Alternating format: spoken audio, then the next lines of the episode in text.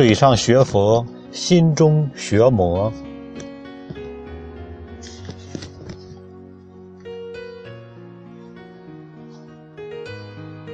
用心观察，发现许多有趣的事，好像一夜之间，身边的人都在学佛。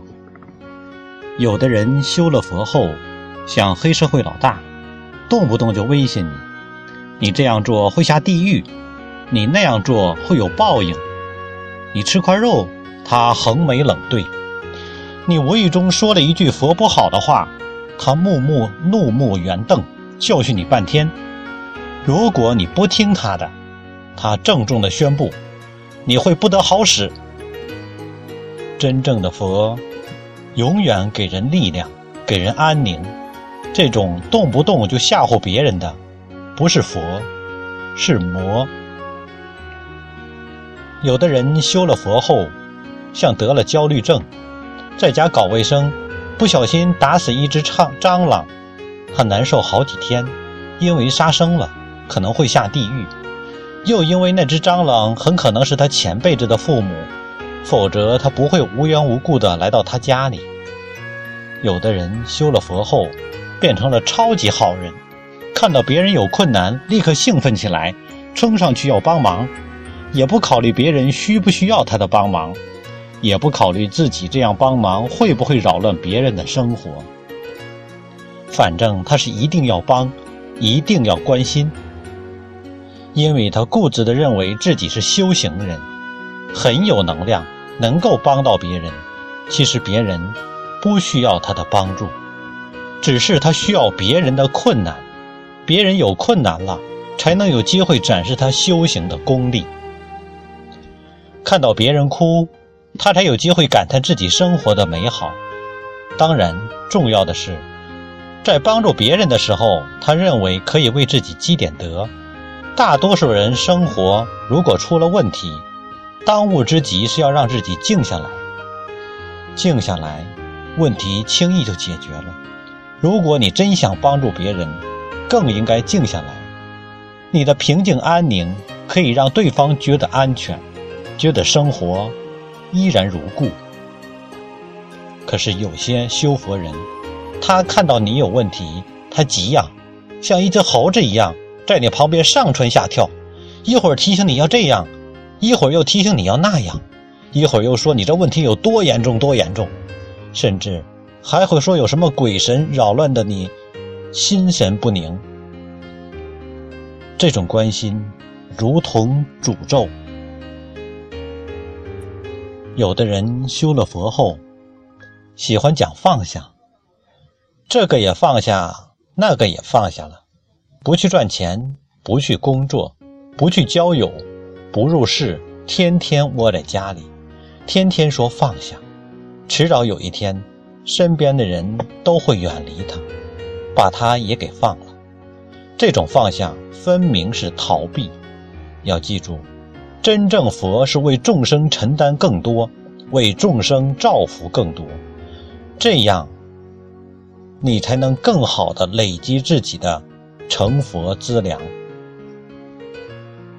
有的人修了佛后，一遇到问题，立刻给佛上昂贵的贡品，上昂贵的香，以为越贵，佛主就会越保佑他。这分明是在贿赂佛，把佛当成了小人，以为佛拿人东西手就短了。平时不注重积累功德，临时抱佛脚的作用是很小的哦。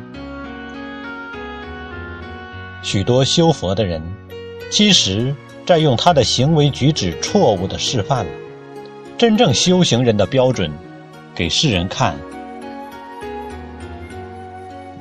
他自己都不知道造业了。因为佛教是微妙法门，一点点的相差，就可能做五百年的狐狸。学佛是好事，只是别太过了，别太执着了，太执着修佛。记住，在别人不了解佛教时，不要随便与人讨论佛教，这样很容易让对方造成口业。这本身就是我们要做好的问题。要记住，佛都是用善巧方便而说法的，有时想一想，修佛的目的是为了什么？为了显示自己比别人高一等，为了显示自己了不起，还是为了脱离轮回呢？还是修为？还是修为人处事？佛教最基本是教我们人伦道德、十善业，根本性的东西就是一点一滴做起，以身示范榜样的力量。永远胜过你说一千到一万。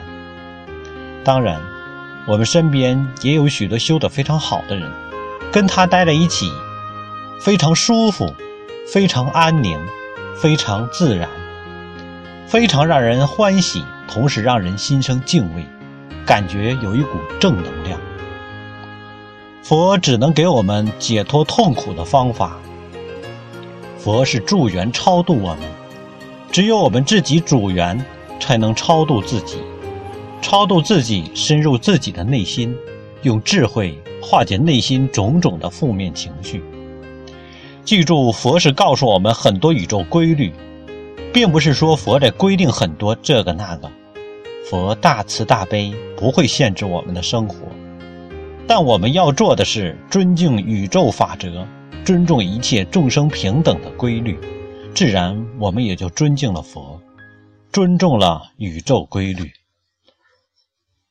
还有些人永远觉得自己所修行的法门最好，就会去说别人的法门不好、不讲究、不方便。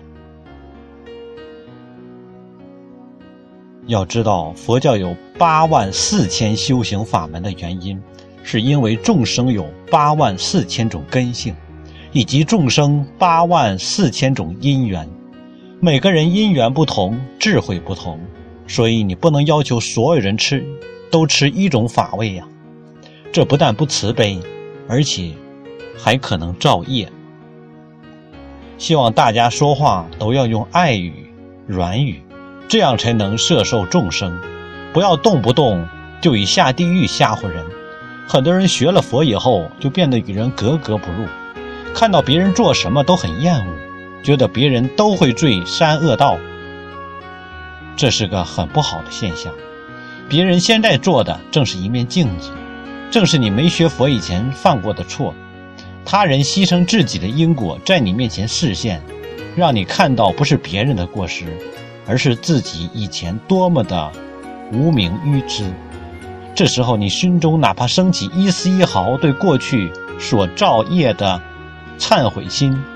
及惭愧心，并且真诚替自他及眼前的这个人忏悔过去三世因为无名所造成的一切恶业，并发愿纵遇生命危险也绝不再造，那么眼前这个人也会因为你这样一念发心，即使造业也变得有无量功德了。